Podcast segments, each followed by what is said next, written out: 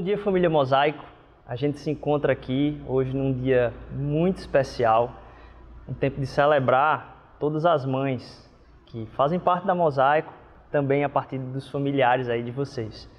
A gente celebra a vida das mães entendendo o dom de Deus que nos é derramado através da vida delas, a respeito de um afeto que ultrapassa limites, um afeto que é impossível de descrever ou comparar. É tanto que, mesmo quando você tem uma pessoa que não é a mãe, mas que cumpre esse papel de afeto, há a tendência da gente chamar de mãe. Então, ao tratar desse afeto, a gente entende que isso é uma bênção para falar a respeito de um Deus que se revela em amor através da vida das mães. E mesmo que você seja ou, ou mãe ou filha, ou mais do que isso, você não tenha tido mãe, nem você possa ter filhos, Deus fala a respeito de um suprimento daquilo que Ele quer ser na sua vida, nesse englobar de afeto, na palavra de Deus ao tratar, dizer, olha, mesmo que uma mãe abandone, que é uma coisa, pode uma mãe abandonar o filho? É uma coisa absurda, a Bíblia já, mas mesmo que isso aconteça, eu não vou abandonar vocês, é o que Deus ah, coloca na sua revelação. Então, aquilo que é a celebração hoje da vida de cada mãe, vem para a gente como um agradecimento a respeito do dom de Deus através da vida de cada mãe, do cuidado, carinho e de capacidade de formar e gerar filhos espirituais, filhos na causa do Evangelho, para entender e, e, e, apresentar os filhos ao verdadeiro Pai, que é Deus, Deus de amor. Então a gente agradece por isso, mas ao mesmo tempo a gente se coloca na disposição de suprir, sendo testemunho de Deus na vida de pessoas que dentro da nossa comunidade ou tenham perdido a mãe, ou tenham perdido filhos, ou não possam ter filhos, ou talvez tiveram uma situação de abandono por parte da mãe. Então a gente se coloca nesse lugar onde a gente quer testemunhar de todo o dom e benesse de Deus, agradecendo a vida de cada um de vocês. Parabéns por esse dia tão especial. E falar desse afeto, esse amor que não tem limites, que é incomparável nas nossas relações, nos, nos faz voltar aqui para aquilo que a gente tem comunicado aqui todo domingo. A gente falou semana passada a respeito de um Jesus que não tem limites. Ora, o que, é, o que são limites? Né? Limites eles são colocados na vida da gente ah, por algum propósito. Às vezes esse propósito pode nos limitar, às vezes esse propósito é o que vai nos fazer crescer. Ao pensar a respeito da, dos limites que a gente falou que na nossa vida não tem limites para Jesus, porque Jesus precisa ter acesso total ao seu coração, eu queria tratar hoje a respeito de como a, a, a nossa vida sagrada, o como a, uma espiritualidade que é trazida para a nossa vida também não pode ter limites. A nossa espiritualidade não tem limites. E aí, para falar dessa espiritualidade que não tem limites, a gente vem falar de algumas coisas sagradas. E aí eu quero falar aqui hoje sobre decisões e intenções sagradas, sobre pessoas sagradas e sobre um solo sagrado a gente vem falar primeiro sobre intenções e decisões sagradas, um solo sagrado e um, uma, uma noção de quem são as pessoas sagradas. Ao falarmos então de Jesus sem limites, compartilhamos a respeito que há uma fronteira de guerra no nosso coração, é, sendo travada o tempo todo para que Jesus ganhe mais espaço na minha e na sua vida. Ao pensar a respeito de uma espiritualidade então gerada por essa relação com Jesus sem limites, que, que faz com que a minha espiritualidade também não tenha limites, a gente tem que começar a pensar a partir do que é que chamamos de espiritualidade convencional. Porque aquilo que é espiritualidade convencional está muito baseado no que a gente enxerga nos outros, no que a gente enxerga na nossa caminhada de vida. E talvez você tenha sido frustrado, magoado pelo testemunho de uma espiritualidade convencional. Talvez você cresceu num lar que se disse uh, servo de Cristo, mas que não representava esse Cristo de jeito nenhum. Talvez você tenha participado de alguma congregação, alguma igreja que se disse ser uma igreja de Cristo, mas ao apresentar-se como uma espiritualidade convencional, quer dizer, aquilo que é mais terreno, você sabe que aquilo não é verdade. E na medida de negar que aquilo que foi apresentado para você não é verdade, você acaba negando muitas vezes o seu contato com aquilo que é do alto, aquilo que é realmente verdadeiro. Então eu deixo como início aqui um convite a você. Não nega a possibilidade da tua relação com Jesus por causa daquilo que é apresentado para você convencionalmente. Aquilo que é convencional entre as pessoas precisa passar por um filtro muito grande de uma relação de constante arrependimento e crescimento em Cristo Jesus. Olhar para como o caráter de Cristo Jesus está sendo formado em você, porque Jesus não tem limites, e se submeter à voz de Deus para entender: Deus, eu tenho que fugir disso e talvez ficar com raiva disso, que é o que todo mundo está fazendo, né? É um absurdo, é sempre um absurdo. Todas as notícias são absurdas, todos os tweets são absurdos, todos os vídeos que a gente recebe no WhatsApp é, tudo, é um absurdo. E a gente olha para o, o, que está ao redor, o que é convencional, e fala, é um absurdo. Mas na verdade é a gente perguntar, Deus, na medida que tu estás formando esse caráter de Cristo Jesus na minha vida, isso que eu estou chamando de absurdo é para eu dizer simplesmente é um absurdo e fugir, é para dizer, Deus tem misericórdia disso. Que pobreza espiritual, que pobreza de achar que o evangelho é tão baixo, é tão raso. Então a gente vai falar aqui hoje então dessa espiritualidade sem limites. Primeiro, ah, uma espiritualidade que nos transmite a decisões que são sagradas.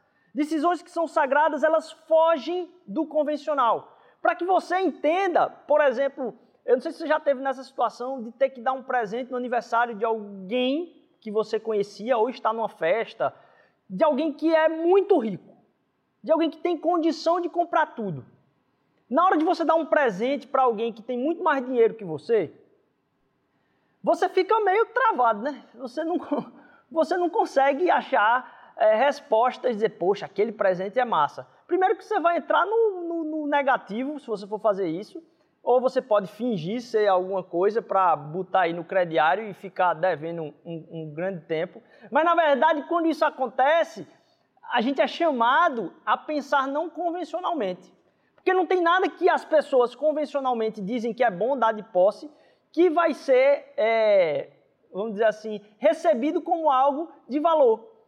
E aí a gente chamando-se a pensar não convencionalmente, a gente começa a pensar o que é que se tem de afeto.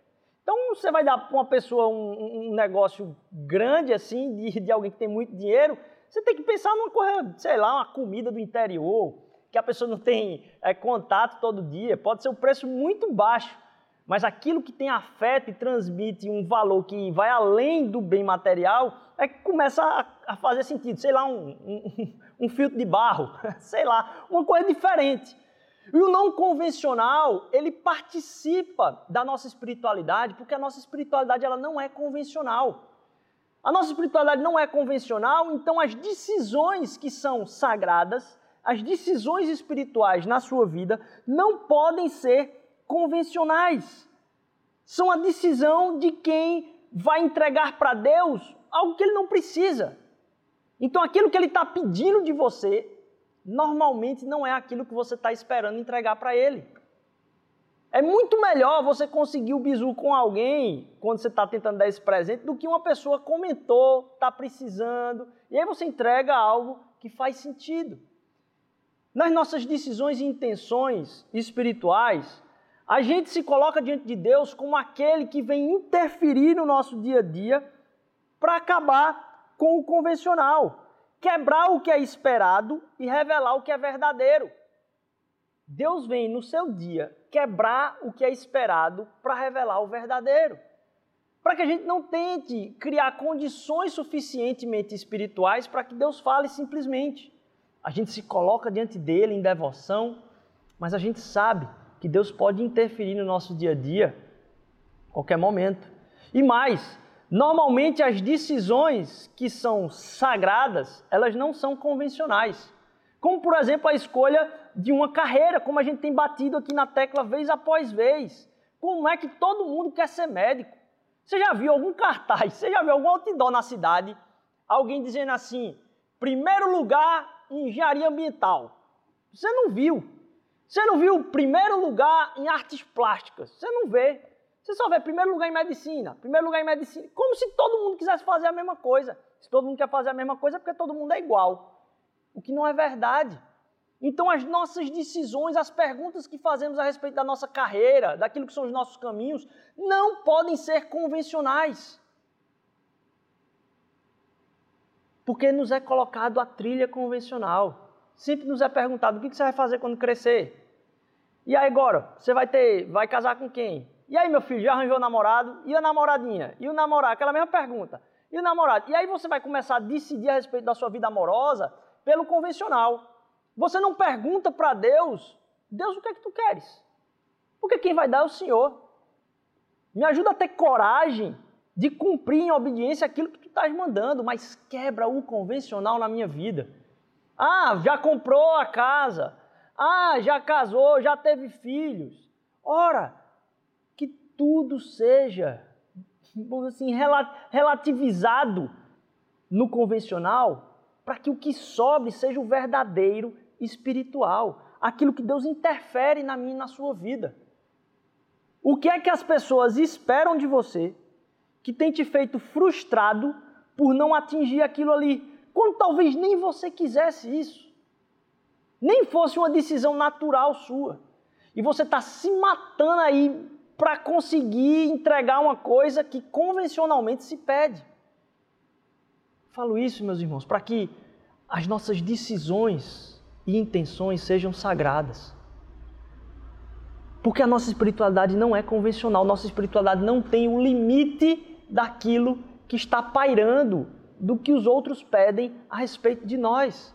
A partir de uma relação profunda com Jesus que não tem limite na nossa vida, as nossas decisões e intenções se tornam sagradas na medida que a gente quebra o convencional. Me lembro muito bem quando é, fui, assim, meu pai tinha dado uma, uma, uma passagem se eu passasse no vestibular, porque eu nunca frequentei essas viagens de discussão de colégio, a gente não tinha dinheiro para isso, então meus amiguinhos iam todos para as discussões do colégio, eu, eu nunca fui para nenhuma viagem dessas assim, só se fosse na mesma cidade, assim, para ir no ônibus do colégio. Então assim, meu pai disse, meu filho, você vai fazer uma viagem, eu era doido para visitar a Chapada Diamantina. E aí Deus tocou no meu coração ouvindo um missionário que trabalhava numa tribo na Amazônia com índios Yanomamis, isolados completamente assim, no meio da mata mesmo, não tem estrada perto, tem nada, nada, nada mesmo, tem nem rio para chegar perto assim, é difícil chegar de alguma cidade, então tinha que ser de avião, é, e aí, bem, eles fizeram um convite no final de um culto dizendo, se você quiser ir nos visitar, estamos com as portas abertas para você servir o evangelho lá. E aí eu fui para casa, para resumir o, o, o, assim, a história, eu deitei e não consegui pensar em outra coisa. Do nada. Cheguei meu pai disse, ó, oh, quero trocar a viagem para Chapada Diamantina aí, e eu quero ir pro meio da tribo Yanomami. Lógico, minha mãe quase que teve um treco, né? Meus amigos do, da faculdade, todos eles começaram a tirar onda. Até hoje, alguns, algumas histórias vêm como tiração de onda. É, e é muito legal rir a respeito disso, mas é impressionante como é uma quebra completamente do convencional. E como foi importante para coisas que Deus queria falar profundamente no meu coração a respeito de quem é Jesus e o que é a missão aqui na terra, ouvir o chamado dele e está lá. Uma coisa totalmente sem parâmetro. Porque aquilo que é absurdo para o convencional é extremamente verdadeiro para o que Deus quer fazer na sua vida. Não se prenda ao convencional, porque as nossas decisões e intenções, sendo sagradas, elas quebram o convencional. Mais do que isso, não só as nossas decisões e intenções quebram o convencional, porque elas querem honrar a Deus acima de tudo. Não, elas, elas não querem honrar o que eu quero. Aí disse, eles não me entendem, eu quero isso. Não, eu quero honrar a Deus. E quando eu quero honrar a Deus, aquilo que é verdadeiro é revelado em algum momento. Não só as nossas decisões são sagradas, mas a gente entende que o solo que a gente pisa é sagrado. E para continuar nesse, nesses tópicos, eu quero ler com os irmãos o que está lá em Efésios, capítulo 3, de 16 a 21. Efésios, capítulo 3, de 16 a 21. Diz o seguinte: Peço a Deus que, segundo a riqueza da sua glória, conceda a vocês que sejam fortalecidos com poder, mediante o seu espírito no íntimo de cada um. Que oração bela para um momento atual que na medida que a gente se depara com essas decisões difíceis de serem tomadas, e talvez num tempo tão difícil como esse, poxa, essa oração faz muito sentido. Que Deus fortaleça o íntimo de cada um, mas que Ele revele poder. E assim, pela fé, que Cristo habite no coração de vocês, estando vocês enraizados e alicerçados em amor. Isto para que, com todos os santos vocês possam compreender o qual é a largura, o comprimento, a altura e a profundidade e conhecer o amor de Cristo, que excede, supera os limites de todo entendimento, para que vocês fiquem cheios de toda a plenitude de Deus. Ora, aquele que é poderoso para fazer infinitamente mais do que tudo que pedimos ou pensamos, conforme o seu poder que opera em nós. A ele seja a glória na igreja em Cristo Jesus por todas as gerações e para todo sempre. Amém. A gente vem falar então a respeito de um Deus que quer derramar poder. A ele pertence o poder que quer ser revelado a nós, para que a gente viva debaixo desse poder, mas não é para que a gente viva debaixo desse poder para fazer o que desejamos, a gente vai chegar nesse, nesse ponto. Mas ao perceber que esse é um Deus de poder, a gente percebe que o lugar que é sagrado, como a gente já falou, ele não depende daquilo que é o convencional, porque a nossa espiritualidade não é convencional, nossa espiritualidade ela é sem limites. Então, os solos sagrados, eles também não têm fronteiras. Onde é o solo sagrado, na verdade é onde durante o seu dia Deus te surpreende. Muitas vezes a gente quer construir essas circunstâncias ideais para a transformação que Deus pode realizar. Mas vamos pensar um pouco. Em quantos momentos difíceis da sua vida não foram os momentos de maior transformação que Cristo Jesus fez no seu interior?